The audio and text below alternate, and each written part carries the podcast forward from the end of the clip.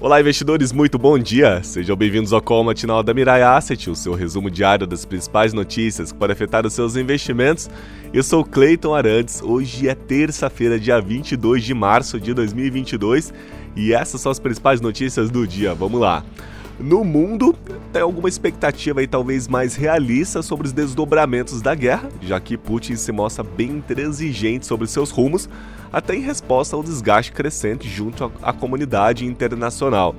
Isso acaba por se refletir na trajetória do barril de petróleo, que está acima de 110 dólares, com o Brent a 116 dólares.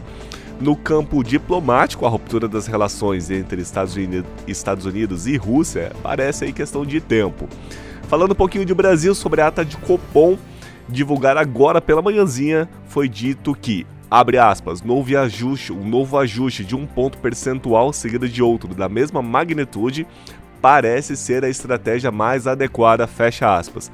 No cenário de referência, Abrindo aspas, o IPCA de 2022 acabou ajustado em 7,1% e no ano vem recuando a 3,4%.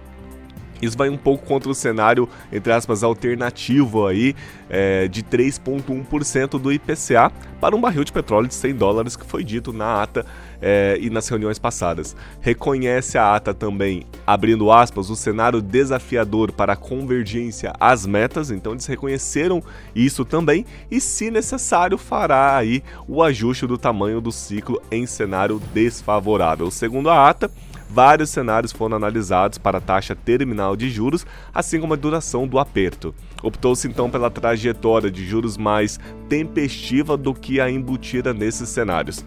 No cenário internacional, a atenção para as declarações da Cristina Lagarde, que é do Banco Central Europeu, e de dois dirigentes dire diretores do Fed depois do discurso de Jeremy Powell afirmando que pode ser mais agressivo no balizamento dos juros elevando o Fed Funds em mais 0,5 pontos percentuais nas reuniões de política monetária, em resposta aí ao repique inflacionário.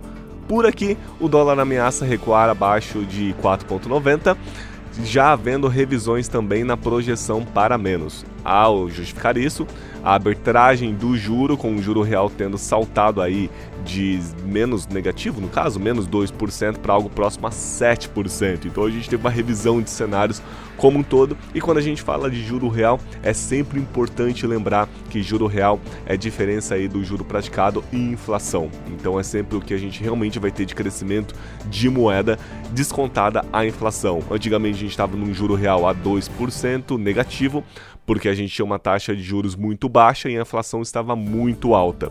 Agora a gente tem uma taxa de juros subindo e o juro real ele começa a ficar muito mais positivo em comparação aí com a inflação. No cenário recente também de petróleo pressionado, o Ministério da Economia confirmou ontem à noite a redução aí dos tributos de importação de etanol, alimentos, bens de informática e de capital, com a renúncia fiscal de praticamente um bilhão de reais.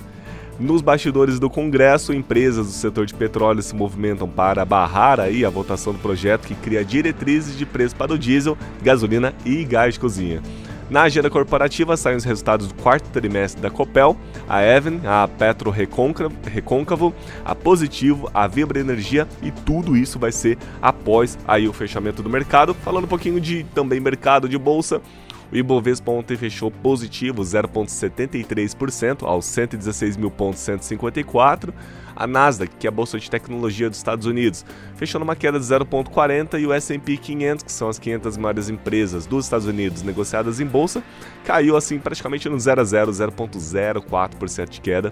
Já o dólar comercial aqui no Brasil teve uma queda bem expressiva de 1,42%, fechando a cotação a R$ 4,94.